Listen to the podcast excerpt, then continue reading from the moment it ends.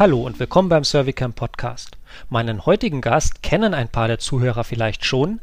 Er war 2019 einer der Sprecher bei unserem Serviday-Kongress und hat dort viele spannende Geschichten erzählt über ein ganz besonderes Abenteuer.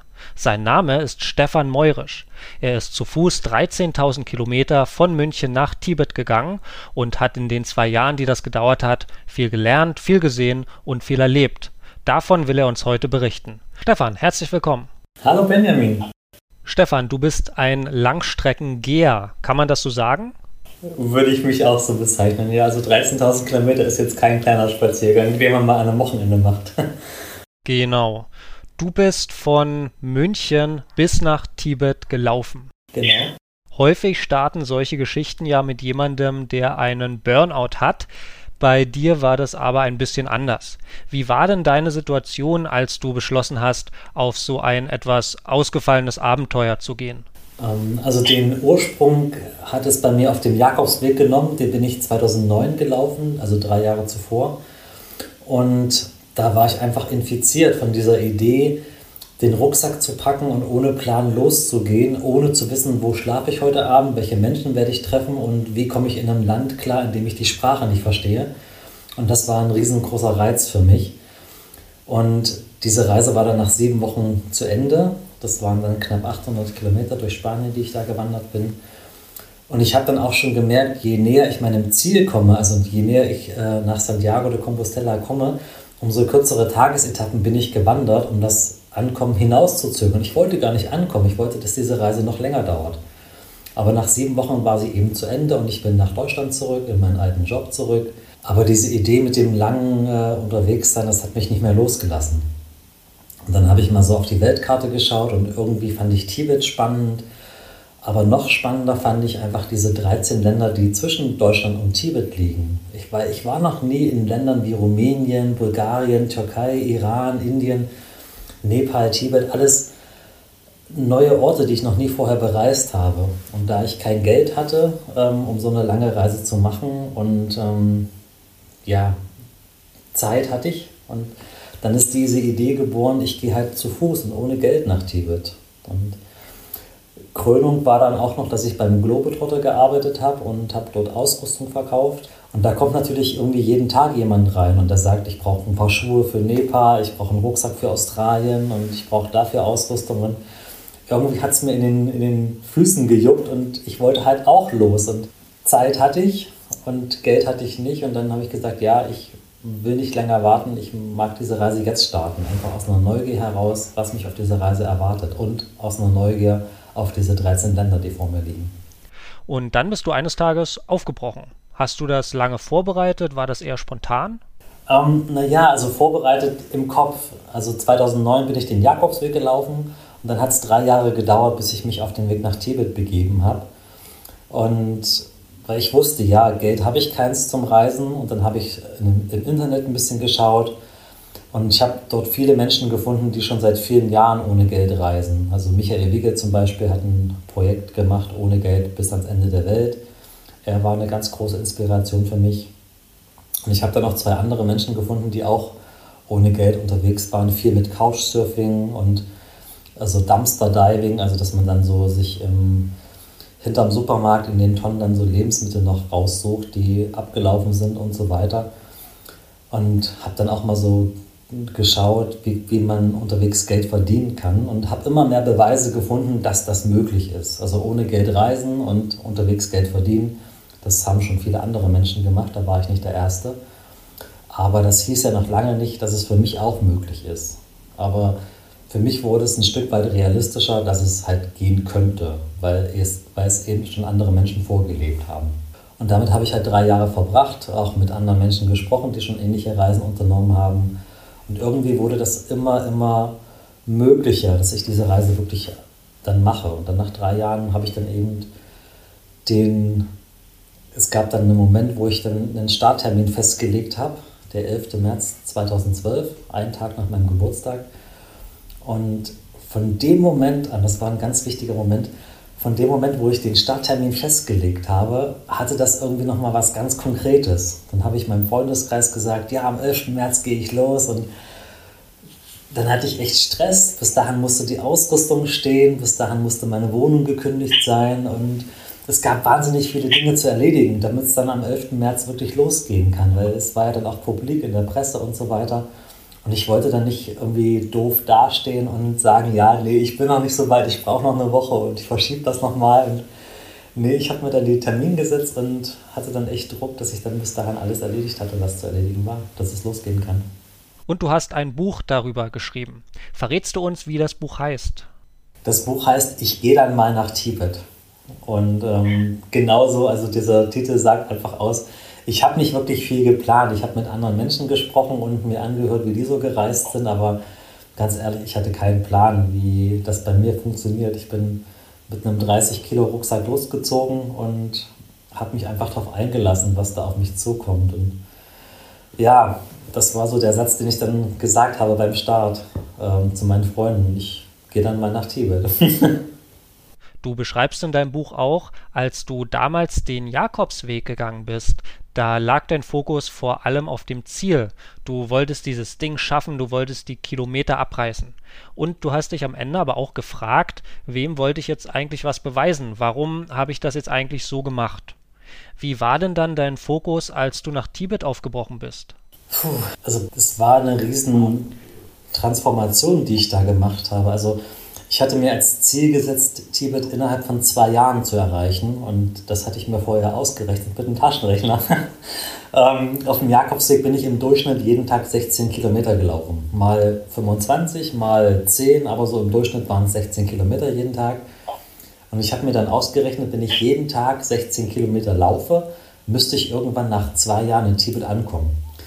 Aber der Plan ging nicht auf, weil es kam dann einfach Menschen auf mich zu, die das total cool fanden, was ich da mache. Und die haben mich eingeladen zu sich und die haben gesagt, jetzt bleibst du mal zwei, drei Tage hier, ruhst dich aus. Und in Rumänien wurde es dann immer verrückter. Die haben mich dann auf eine Hochzeit eingeladen, die dann in der kommenden Woche war. Und ich war am Anfang sehr damit beschäftigt, diese Einladungen abzulehnen. Ich habe gesagt, nee, ich kann nicht hier bleiben, ich muss weiter. Ich muss ja jeden Tag meine 16 Kilometer schaffen, dass ich da in zwei Jahren ankomme in Tibet. Und irgendwann gab es dann aber einen Punkt, wo ich es leid war, diese schönen Einladungen alle abzulegen. Und ich wäre gerne länger bei den Menschen geblieben. Und irgendwann habe ich dann Ja gesagt und habe mich mehr auf diese Reise eingelassen. Und war dann an einem Punkt, wo ich mir sagte, ja, ob die Reise jetzt zwei Jahre dauert oder drei Jahre oder vier oder fünf Jahre, mir ist es jetzt wichtiger, einfach unterwegs zu sein, als möglichst schnell in Tibet anzukommen. Und das war eben dann ähnlich wie auch auf dem Jakobsweg. Da bin ich mit dem Ziel losgelaufen, das Ding möglichst schnell zu schaffen. Irgendwie, da bin ich 30 oder 40 Kilometer am Tag gelaufen. Und je näher ich dann dem Ziel kam, umso kürzere Tagesetappen bin ich gegangen mit 5, 6 Kilometern, weil ich wollte nicht ankommen. Und auf meinem Weg nach Tibet war es ähnlich. Am Anfang große Strecken, auch so 30 Kilometer am Tag, um mir dann auch mal so einen Freitag ähm, irgendwie zu gönnen, weil dann war halt meine Rechnung, ja, wenn ich jetzt zweimal 30 Kilometer laufe, dann habe ich dann mal einen Tag frei und dann geht es weiter mit 30 Kilometern. Aber je länger ich unterwegs war Richtung Tibet, umso länger bin ich an Orten geblieben, mehrere Wochen oder sogar Monate, habe angefangen zu arbeiten und Geld zu verdienen unterwegs. Und das war dann mehr der Fokus gegen Ende meiner Reise, dass ich mehr Zeit mit den Menschen verbringe, die Kultur kennenlerne, mit den Menschen lebe, sehe, wie sie leben, was sie so machen und die Sprache zu lernen, die Kultur mehr zu verstehen. Tibet war mir am Ende gar nicht mehr so wichtig. Mir war es wichtiger, lange unterwegs zu sein und Erfahrungen zu sammeln. Du hast gerade schon deinen 30-Kilo-Rucksack erwähnt. Hat der am Ende eigentlich auch noch 30 Kilo gewogen oder hast du da Sachen rausgeworfen, von denen du gesehen hast, dass du sie gar nicht brauchst? Ähm, also ich bin mit 28 Kilo zurückgekommen. Ein bisschen weniger als äh, am Anfang, aber meine Idee war einfach, ich war irgendwie in einer Angst drin gewesen, weil ich bin ja ohne Geld losgelaufen und ich hatte wahnsinnig viel Socken und Unterwäsche dabei und T-Shirts, weil ich mir gedacht habe, okay, ich habe kein Geld, ich muss wirklich für zwei Jahre alles dabei haben, weil ich kann ja nicht einfach in ein nächstes Geschäft reingehen und mir neue Socken kaufen, ich habe kein Geld. So war, war meine Denke, weil ich ähm, nicht einschätzen konnte, werde ich unterwegs Geld verdienen oder ähm, wie komme ich zu, zu neuer Bekleidung, wenn ich sie brauche. Und da wollte ich möglichst autark sein und nicht auf andere Menschen abhängig oder nicht von anderen Menschen abhängig sein. Und deswegen war der Rucksack eben am Anfang sehr, sehr schwer. Auch noch dazu, weil ich ja für alle Jahreszeiten Ausrüstung dabei hatte, für kalte wie auch für warme Tage. Und äh, da kommen 30 Kilo recht schnell zusammen. Und das Zelt, was ich dabei hatte, ähm, wog auch alleine zweieinhalb, drei Kilo, was ich dann nicht so oft gebraucht habe. Aber es war auch so eine gedankliche Sicherheit. Ich bin nicht auf andere Menschen angewiesen. Ich hätte auch mein Zelt dabei, wo ich mal drin schlafen konnte. Und so eben auch mit der Ausrüstung. Womit ich dann nicht gerechnet habe, war eben, dass es unterwegs dann doch viel, viel leichter war als gedacht. Dass wirklich Menschen, äh, wenn ich irgendwo bei einer Familie saß und da war irgendwo ein Loch in meiner Socke, dann ist die zum Schrank von ihrem Mann hin und hat gesagt, hier äh, hast du ein paar Socken, die zieht mein Mann eh nicht an, die kannst du mitnehmen. Und es gab irgendwie immer alles, was ich, was ich brauchte unterwegs. Ähm, es hat mir nie an irgendwas gemangelt. Äh, weder an Ausrüstung noch an, an Essen oder am Schlafplatz. Ähm, irgendwie haben sich ganz, ganz viele Menschen für mich interessiert entlang meines Weges. Was auch daran liegt, weil ich falle einfach auf. Also ich bin 1,88 groß und der Rucksack geht nochmal so circa 20 Zentimeter über meinen Kopf drüber hinaus. Also man sieht mich von Weitem. Und aufgrund meiner langsamen Fortbewegung äh, hatten die Menschen auch viel Zeit, mit mir in Kontakt zu treten. Und ähm, ich bin in der Türkei selten einem Tee entgangen. Also die Menschen sind aufgesprungen und haben gesagt, jetzt setz dich mal hin und trink einen Tee und ruh dich mal aus und erzähl doch mal, wo kommst du eigentlich her und wo gehst du hin? Und ich habe halt immer von meiner Reise erzählt, dass ich diese total verrückte Reise mache von München nach Tibet zu Fuß und ohne Geld. Und Menschen haben sich immer dafür interessiert und auch gefragt, wie geht denn das und, und was hast du alles schon erlebt und wie geht es jetzt weiter, durch welche Länder gehst du noch, was kommt jetzt und wo schläfst du denn heute Abend? Und ich habe immer gesagt, ja, weiß ich nicht. Also ich gehe noch ein paar Kilometer und dann mal gucken, wo ich heute unterkomme. Ja, nee, also wenn du Lust hast, dann, dann, dann bleib doch einfach hier. Also wir haben da irgendwie eine, eine Klappcouch und da kannst du dich hinlegen und dann gehst du einfach morgen weiter. Und wenn sich das für mich gut angefühlt hat, wenn ich die Menschen nett fand, dann habe ich die Einladungen gerne angenommen. Und ja, hat mich einfach von der Reise reisen lassen weniger an meinem Plan festhalten, das Ding in zwei Jahren durchzuziehen, sondern einfach die Reise mehr geschehen lassen. Du bist ja dann in München vom Isartor aufgebrochen, bist durch Österreich gegangen und dann Richtung Rumänien. Und da hattest du auch ein paar Warnungen bekommen über Rumänien und auch die Prophezeiung, spätestens dort ist dann der Spaß vorbei. Wie war es denn dann wirklich in Rumänien? Genau, also ich muss dazu sagen, ich war in meinem ganzen Leben vorher noch nie in Rumänien und äh, das, was mir halt Freunde hier in Deutschland erzählt haben über Rumänien, das war halt nicht so feierlich. Ähm, die haben wirklich ähm, erzählt, in Rumänien ist der Spaß vorbei, genau. Und da gibt es Zigeuner und wilde Hunde und du wirst da ausgeraubt. Und ja, also Rumänien, wenn du überhaupt durchkommst, dann wird das eine sehr anstrengende Zeit dort. So wurde mir prophezeit in Deutschland. Und Österreich, die haben dann auch ähnlich davon gesprochen. Und wo ich dann durch Ungarn gelaufen bin, die haben echt nochmal einen draufgelegt und mir wirklich schlimme, schlimme Horrorgeschichten über Rumänien erzählt. Und ich hatte echt mega Angst vor diesem Land. Und bin dann wirklich so mit eingezogenem Kopf und sehr vorsichtig eben dann über die Grenze nach Rumänien rein und habe mich aufs Schlimmste eingestellt. Und dann werde ich aber im ersten Dorf schon äh, sechs, sieben Kilometer nach der Grenze sitzen die sitzt ein älteres Paar auf, auf der Bank vor ihrem Haus und die winken mich schon ran und ich gehe halt vorsichtig hin und verstehe natürlich kein Wort. Und sage halt nur, dass ich halt aus Deutschland komme, das kriege ich noch hin. Und dann zückt er irgendwie sein Handy raus und äh, wählt eine Nummer und gibt mir das Handy ans Ohr. Und dann hatte ich da einen Deutschen dran, also jemand, der Deutsch spricht, sehr gut Deutsch spricht. Und dann konnte ich ihm halt erklären, was ich mache und was ich suche. Und dann wurde ich von diesem älteren Ehepaar eingeladen, dort zu bleiben. Und ich habe dem Braten nicht getraut. Ja, ich dachte mir, das hat doch garantiert einen Haken. Also irgendwie, ich habe meinen Rucksack sehr gut im Auge behalten, weil ich immer dachte, ja, das ist ein Trick und die wollen mich irgendwie übers Ohr ziehen. Und dem war aber nicht so. Das waren einfach mega herzliche Menschen und super gastfreundschaftlich. Die haben mich dann beköstigt und äh, wir haben gekocht und ich durfte dann dort äh, im, im Bett schlafen. Und am nächsten Tag ging ich weiter. Und das war meine erste Erfahrung in Rumänien. Und solche Erfahrungen habe ich dann aber vier Monate lang gemacht. Also super, super nette Menschen in Rumänien. Und ähm, ich habe bis heute den Haken nicht gefunden, was an diesem Land so schlimm oder gefährlich sein soll. Also ähm, da war meine Erwartung ähm, völlig gegensätzlich äh, zu meiner Erfahrung. Als du dann in der Türkei warst, da standest du plötzlich vor einem großen Hindernis, nämlich dem Bosporus, wo man natürlich nicht einfach so rüberlaufen kann.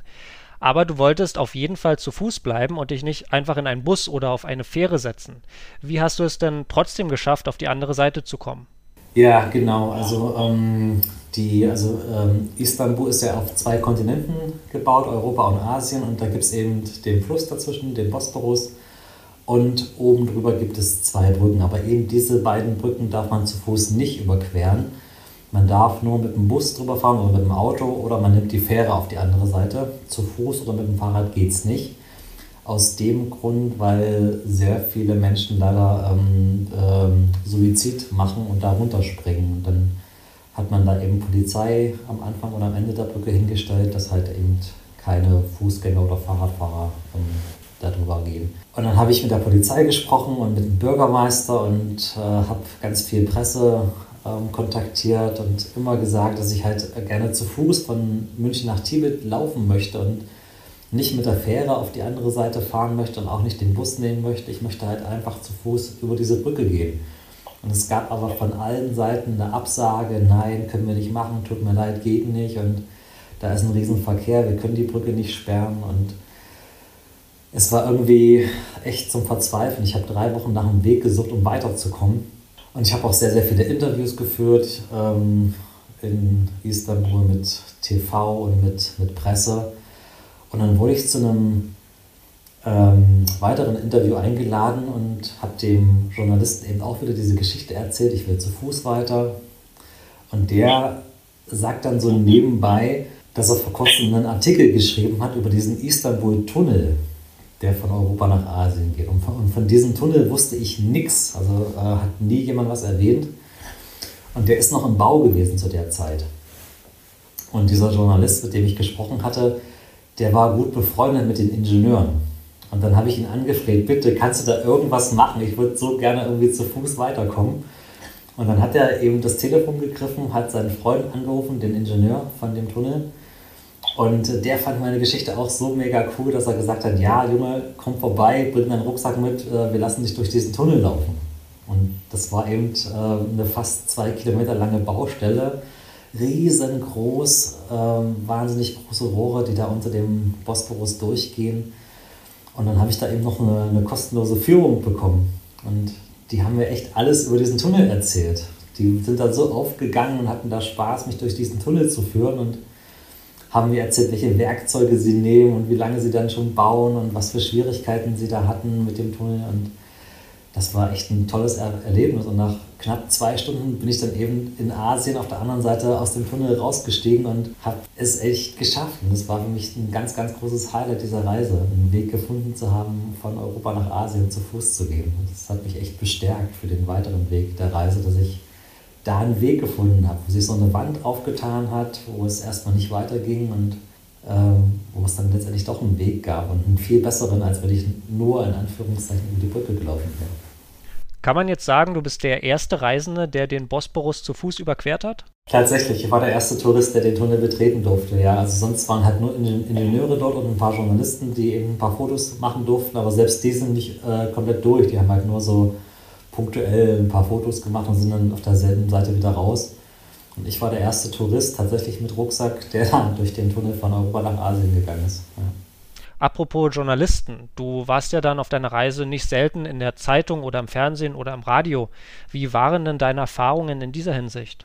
Um, also aufmerksam geworden auf ähm, diese Möglichkeit bin ich durch einen Freund, der ebenfalls auf einer langen Reise war. Der wollte bis nach ähm, Neuseeland zu Fuß laufen und der war für UNICEF unterwegs. Und der hat jedes Mal, wenn er durch eine Stadt gekommen ist, ist er aktiv auf Presse und Journalisten zugegangen, um einfach ähm, Aufmerksamkeit zu gewinnen für seine Reise und für sein Projekt und für UNICEF, damit er halt Spenden sammeln kann. Und ich war am Anfang noch recht schüchtern, äh, was diese Reise anbelangt und war da nicht so, dass ich von alleine auf Presse und so weiter zugegangen bin.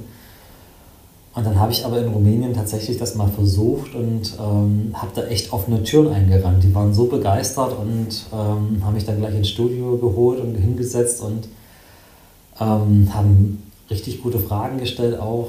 Und für mich war das dann ein tolles Medium, weil ich hatte was zum Zeigen. Weil jedes Mal, wenn ich in ein neues Land gekommen bin, habe ich das Problem gehabt, dass ich die Sprache noch nicht konnte und ich große Probleme hatte, mich zu verständigen, was ich mache und was ich suche. Und nachdem ich dann irgendwo ein Interview gemacht hatte in der Zeitung oder im Fernsehen, habe ich mir dann den Artikel geben lassen, äh, den Zeitungsausschnitt oder eben das Video. Und dann hatte ich was zum Vorzeigen. Und dann haben die Menschen halt verstanden, was ich mache und warum ich das mache, was ich suche. Und dann konnte ich halt immer wieder nur das Video zeigen und wieder noch ein bisschen mit Händen und Füßen zeigen, okay, ich ähm, suche halt einen Schlafplatz für heute Nacht und ob wir mir helfen können. Und mit dem Video war es dann, oder mit dem äh, Zeitungsartikel war es dann leichter, um Unterkunft zu finden und weiterzukommen auf meiner Reise. Bei vielen Reisen über solche Distanzen habe ich es gehört, dass der Reisende irgendwann mal von der Polizei festgenommen wird. Bei dir war es dann auch irgendwann der Fall. Was genau ist denn da passiert? Ähm, das war im Iran. Also äh, Iran ist ein sehr ein konservatives Land, wo es wahnsinnig viele Regeln gibt, was man alles darf und was man nicht darf. Und was man definitiv im Iran nicht haben darf, ist eine Freundin. Ähm, also man darf im Iran nur heiraten, mehr oder weniger. Äh, und ich hatte dann im Iran über Couchsurfing ähm, eine Unterkunft gesucht in Teheran und bin dann eingeladen worden. Und ähm, mit der Frau verstand ich mich eben sehr, sehr gut und ähm, bin dann äh, mehrere Wochen dort geblieben. Und es ist dann auch sehr nah geworden zwischen uns. Und sie war Studentin noch zu der Zeit und hatte äh, die Möglichkeit, äh, freizunehmen für ein Semester. Und äh, das haben wir dann eben genutzt, um im Iran gemeinsam durch die Gegend zu reisen. Und für mich war das ein Riesenvorteil, einfach weil sie sprach perfekt Englisch und sie sprach natürlich auch Persisch. Und sie konnte dann äh, mit den Leuten in Kontakt gehen und äh, übersetzen. Und das war für mich äh, eine bessere Reiseführerin, hätte ich nicht bekommen können als eine Iranerin. Und dann waren wir eben mehrere Wochen gemeinsam unterwegs und sind halt auch ähm, weiterhin so gereist, ähm, per Anhalter gefahren teilweise und haben auch bei den Leuten dann einfach geklopft und dort übernachtet. Und irgendwann ist dann aber, ähm, sind wir bei einer Familie eingeladen worden, die waren super nett und Dort haben wir ein Zimmer bekommen, wo wir dann schlafen durften. Und gegen 22 Uhr klopfte es dann an der Tür und dann war die Polizei dran. Ähm, und ich weiß nicht, wie die da drauf gekommen sind. Also ich denke mal, dass jemand aus der Nachbarschaft uns beobachtet hat, wie wir dann dort in dieses Haus sind. Kann ich mir nur vorstellen. Weil die Familie selber, der traue ich das nicht zu, dass die uns dann äh, verraten hat. Ja, und die Polizei fand das dann natürlich nicht lustig, dass ein deutscher Tourist dann dort mit einer Iranerin im selben Zimmer schläft und wir sind nicht verheiratet, sind nur befreundet. Ähm, und da mussten wir dann erstmal die Sachen packen und äh, mit der Polizei mit. Und dann waren wir dann drei Tage auf der Polizeistation, wurden äh, getrennt voneinander befragt und uns wurden die Handys abgenommen und durchgeschaut. Und es gab halt viele Fotos auf dem Handy, die echt schwer zu erklären waren. Ähm, wo ich halt immer nur gesagt habe, äh, ja, nein, wir haben nichts miteinander, wir sind, äh, sie ist meine Reiseführerin und ja, aber es gab halt wirklich Fotos, wo halt auch teilweise hm, Szenen drauf waren, wo wir uns sehr nah waren. Und das, ähm, ja, bin ich dann leicht rot angelaufen und äh, war dann, habe ich dann keine Aussage zu gemacht. Ja, und was gut war, war die Tatsache, dass die Familie von äh, der Iranerin, die wussten von mir und die haben ihr okay gegeben, dass sie mit mir reisen darf, weil sie auch das okay gegeben hat dazu, dass sie äh, das Semester aussetzen kann. Und die Polizei hat dann eben mit der Familie gesprochen und die wussten halt davon und dann durften wir nach drei Tagen wieder weiterreisen und es gab dann auch kein größeres Problem. Also. Aber wir saßen halt eben drei Tage fest durch die Polizei. Es war nicht so, so eine schöne Erfahrung. Mhm. Und dann bist du irgendwann in Tibet angekommen. Was war das für ein Gefühl? Ähm, ja, also ähnlich wie auf dem Jakobsweg viele Jahre zuvor habe ich dieses Ankommen ja hinausgezögert. Also ich war dann letztendlich vier Jahre unterwegs statt der geplanten zwei Jahre. Aber irgendwann stand ich eben in Tibet, in Lhasa, auf dem großen Platz äh, vor dem Potala-Palast. Und ja, ich habe eine, eine große Leere auf einmal gefühlt, weil hm, diese Reise war für mich irgendwie wie so ein spannendes Buch, wo ich wissen wollte, oh, wie geht die Geschichte weiter, was kommt als nächstes und, und werde ich es schaffen, komme ich an und welche Erfahrungen werde ich noch sammeln. Aber in dem Moment, wo ich dann angekommen bin und auf diesem großen Platz stand, da war dieses Buch zu Ende. Ich habe es zugeklappt und ich habe kein neues Buch in der Hand gehabt. Ich wusste nicht, was mache ich jetzt, wie geht es jetzt weiter. Ich war jetzt vier Jahre unterwegs, ja, und jetzt bin ich hier und pff, was, was jetzt? Und durch die Reise eben, ich habe gelernt, wie ich auf Menschen zugehe, ich habe gelernt, wie ich Geld verdienen kann unterwegs. Ich hätte einfach von dort aus weiterreisen können und hätte, keine Ahnung, durch China, nach Australien, was weiß ich was. Die ganze Welt stand mir offen, aber es hat sich irgendwie nicht richtig angefühlt, jetzt einfach weiterzureisen, nachdem ich mein Ziel erreicht hatte. Und es war dann auch die Zeit kurz vor Weihnachten 2015 und dann habe ich einfach gesagt, okay, dann ähm, ist es jetzt an der Zeit, mal wieder nach Hause zu gehen. Und hm, aber ich habe mich in Tibet irgendwie sehr einsam gefühlt, so am Ende meiner Reise äh, angekommen und so diese große Was jetzt Frage, was mache ich jetzt, wie geht mein Leben jetzt weiter?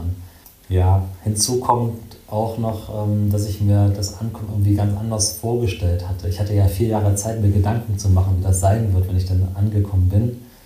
Und ähm, leider war meine Zeit in Tibet dann gar nicht so schön tatsächlich. Also ähm, man kann sich in Tibet nicht frei bewegen als Tourist, man muss sich einer Reisegruppe anschließen und dann wirst du eben durch das Land geführt und ähm, darfst dich nirgendwo frei bewegen, bist immer auf, diese, äh, auf den Reiseführer angewiesen. Und ähm, ja, ich habe mich da sehr, sehr einsam gefühlt, weil ich auch nie mit niemandem außer meinem Reiseführer in Kontakt treten konnte. Erstmal, weil ich die Sprache nicht spreche. In ganz Tibet gibt es keine Sprachschulen. Die Tibeter sprechen weder Englisch noch irgendeine andere Fremdsprache, weil die chinesische Regierung natürlich kein Interesse daran hat, dass die Tibeter irgendeine Sprache lernen, weil dann die Gefahr bestehen würde, dass sie sich mit den Touristen austauschen und dann würde vielleicht rauskommen, dass das in Tibet nicht so optimal läuft, was da passiert ja. Und ich war halt immer mit der Reiseführerin zusammen und ähm, habe mich sehr, sehr einsam gefühlt. Und letztendlich war ich nur sieben Tage in Tibet. Und mir hat es einfach nicht gefallen. Also eben, weil ich, ich konnte mich vier Jahre lang frei bewegen, alles war möglich für mich und auf einmal ähm, bin ich da an diese Reisegruppe gebunden und ähm, ja, werde durch dieses Land geführt und kann nicht mit anderen Menschen in Kontakt treten. Das hat meine Reise aber ausgemacht eben mit den Menschen sehr nahe sein, äh, die Kultur erfahren, sehen, wie sie leben. Und ähm, das war halt alles organisiert. Ich musste in Hotels übernachten, durfte nicht mit den Einheimischen in Kontakt treten, ähm, habe mehr oder weniger nur mit dem Reiseführer gesprochen, äh, weil das der Einzige war, der Englisch gesprochen hat. Und das war nicht das, was ich mir vorgestellt hatte. Ich war am Ende meiner Reise, aber ähm, habe da nochmal für mich wirklich begriffen, dass diese vier Jahre, die ich unterwegs war, dass das viel, viel wichtiger war als eben dieses Ankommen in Tibet. Also, ja, selbst wenn ich nicht in Tibet angekommen wäre, selbst wenn ich nach zwei Jahren, drei Jahren oder wann auch immer gesagt hätte, ja, mir reicht's, ich gehe nach Hause zurück, selbst in der Zeit hätte ich mehr Erfahrungen gesammelt oder habe ich mehr Erfahrungen gesammelt als als in Tibet selber. Also Tibet war mit Abstand oder mit Respekt nur das Ziel der Reise. Es war mir immer wichtiger, dieses Unterwegssein und Erfahrungen zu sammeln. Wie sah denn dann dein Leben aus, als du wieder zurück in München warst? Was hatte sich da geändert? Boah, ich habe die Welt nicht mehr verstanden. Also München ist ja ähm, eine oder mit einer der teuersten Städte in Deutschland und ähm, ganz kurz noch, also als ich in Tibet angekommen bin, wollte ich ja dann nach Hause zurück und äh, für mich war aber klar, zurücklaufen werde ich nicht. Und äh, Flugzeug wäre mir zu schnell, wenn ich jetzt in, in Lase irgendwo ins Flugzeug gestiegen wäre und ich wäre in acht oder neun Stunden wieder in München. Das wäre mir zu schnell gegangen, nachdem ich vier Jahre unterwegs war. Also habe ich einen Daumen rausgehalten und bin dann per Anhalter nach Hause. Und dafür habe ich so mir ausgerechnet, werde ich so zwei bis drei Monate brauchen. Und dann war aber mein Glück, dass ich viel mit LKWs gereist bin und dann habe ich so 600, 700 Kilometer am Tag geschafft. Und ich war dann nach drei Wochen schon wieder zu Hause. Hätte ich mir nie gedacht, dass es so schnell geht, per Anhalter von Tibet nach drei Wochen wieder zu Hause zu sein. Und ich wollte eigentlich diese Zeit der Rückreise nutzen, um so ein bisschen zu reflektieren, um zu verstehen, was die letzten vier Jahre so passiert ist. Aber die Zeit hatte ich dann gar nicht, weil selbst auf der Rückreise in den drei Wochen ist ja wieder was Neues passiert, wieder neue Eindrücke gesammelt. Und als ich dann in München mehr oder weniger abgesetzt wurde, ähm, ich habe die Welt nicht mehr verstanden, weil ich komme gerade aus Indien, aus, aus Tibet wieder, wo die Menschen in recht armen Verhältnissen leben. Und dann laufe ich in München die Maximilianstraße entlang an so einem Louis Vuitton-Geschäft und da war irgendeine Handtasche für, ich weiß es nicht mehr, 30.000 Euro oder sowas. Und da kann eine indische Familie zehn Jahre lang leben, wenn nicht sogar noch länger. Und ich habe es nicht kapiert. Wie geht es? Ähm, dieser, dieser krasse Kontrast, eben noch in Indien, also drei Wochen vorher, dann, dann Tibet und jetzt wieder in München, das war, das ging mir einfach viel, viel zu schnell. Ich hatte keine Zeit, das wirklich zu verstehen. Und das nächste, ich habe dann, dann natürlich meinen Freunden Bescheid gesagt, dass ich wieder da bin und meine Freunde waren auch so in ihrem Leben drin und die konnten das nicht so ganz verstehen, was ich da jetzt so erlebt habe, die letzten vier Jahre. Ich habe es ja selber noch nicht mal richtig begriffen und verarbeitet und ähm, bin mir da sehr verloren vorgekommen. Weil meine Freunde haben halt von ihrem Leben, von ihrem Job und so weiter erzählt und ich konnte mit denen nichts anfangen und ich habe halt erzählt, dass ich halt vier Jahre durch die Gegend gelaufen bin und von meinen Eindrücken und ähm, die konnten halt damit nicht so viel anfangen. Da habe ich mich sehr ja, alleine und verloren gefühlt. Und das war dann nicht so schön. Also bis ich dann mir irgendwann neue Freunde gesucht habe, die dann ähm, wieder viel gereist sind und äh, ähnliche Erfahrungen hatten wie ich. Und da habe ich mich dann so ein bisschen gehalten gefühlt. Und jetzt hast du auch schon wieder ein neues Projekt. Du bist wieder auf einer Reise. Wo geht's denn diesmal hin? Genau, also ich gebe ja ähm, unter anderem mache ich Vorträge und auch Workshops zum Thema Reisen und in einem der Workshops äh, habe ich dann äh, meine derzeitige Partnerin kennengelernt, weil sie damals mit der Idee im Workshop saß, dass sie gerne nach Peru reisen möchte. Und äh, dann haben wir uns so ein bisschen ausgetauscht und näher kennengelernt. Und irgendwann ähm, haben wir dann gesagt, ja, lass uns diese Reise gemeinsam machen. Und sind dann halt äh, letztes Jahr im Sommer zu Fuß ähm, aufgebrochen von Deutschland, um das ja wieder ca. 12.000 bis 13.000 Kilometer entfernte Peru zu erreichen. Und ja, wir sind nicht nur zu zweit unterwegs, sondern mittlerweile zu dritt.